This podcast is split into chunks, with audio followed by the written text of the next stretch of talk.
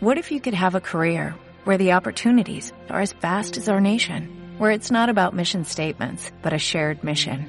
At U.S. Customs and Border Protection, we go beyond to protect more than borders, from ship to shore, air to ground, cities to local communities. CBP agents and officers are keeping people safe.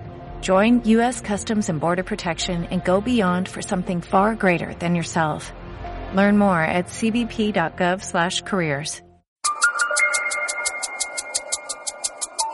Cada que se pueda un texto o un pretexto. Hoy, oh larga y negra partida. De adulto supe que la inteligencia se mide por la rapidez en que se toma una decisión. Tomar la mejor decisión en el menor tiempo posible es, sin duda, la medida de la inteligencia.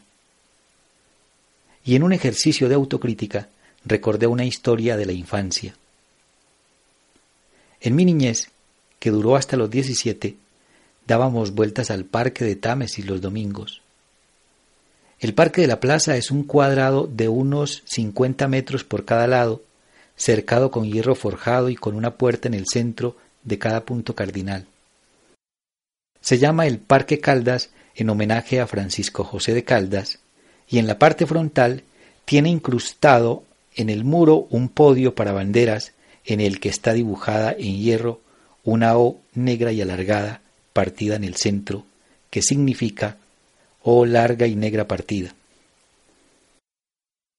Tiene el parque adentro un kiosco en el que se vivió durante muchos años una costumbre musical y social, y era que allí los domingos se acomodaba la banda de música del pueblo, la Santa Cecilia, y a eso de las siete y cuarto, cuando terminaba la misa de seis y treinta, daban inicio a un concierto al que llamábamos retreta.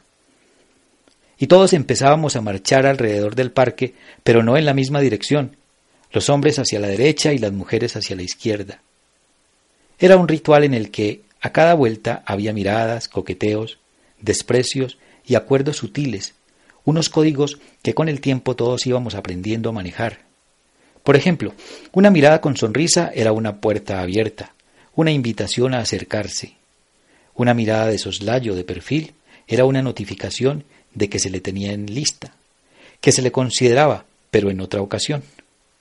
Una mirada con sacudida de cabello, boleada de pelo, era una especie de reto, un desprecio en el que si bien se le confirmaba al otro que se le tenía en cuenta, también se le increpaba el atrevimiento, la ocurrencia de pensar que podían tener algo, pero la peor señal de todas era la indiferencia.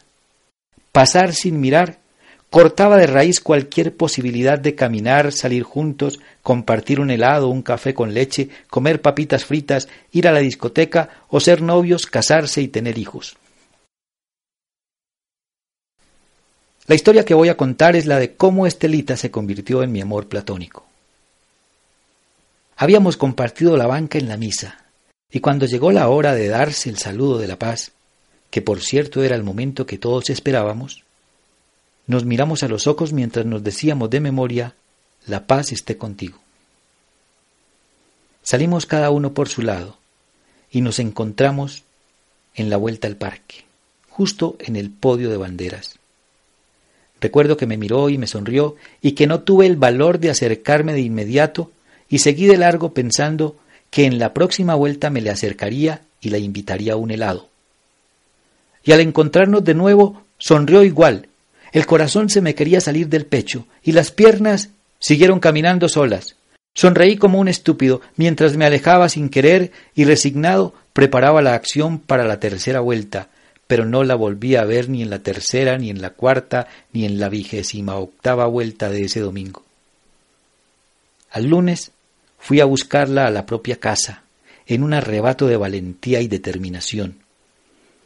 Estaba decidido a no titubear al visitarla, o invitarla a salir o cuadrar una cita. Llegué hasta su puerta, contuve la respiración y pinché el timbre. Era uno de esos timbres ruidosos, un primo hermano de los timbres de colegio. Hundí el botón y se quedó pegado, se trabó. Del otro lado se escuchaba el alboroto y la voz de don Jaime, su papá, quien se acercaba gritando ¿Quién estará pegado a ese timbre? y sin dudarlo salí corriendo. Corrí con todas las fuerzas hasta doblar la esquina y cuando me detuve sentí un cubo de hielo en el estómago, un frío como de muchas mariposas muertas o de una implosión del hígado, como si supiera que el amor de Estelita haría parte de los lugares imposibles, que se hubiera alojado en otra galaxia para siempre.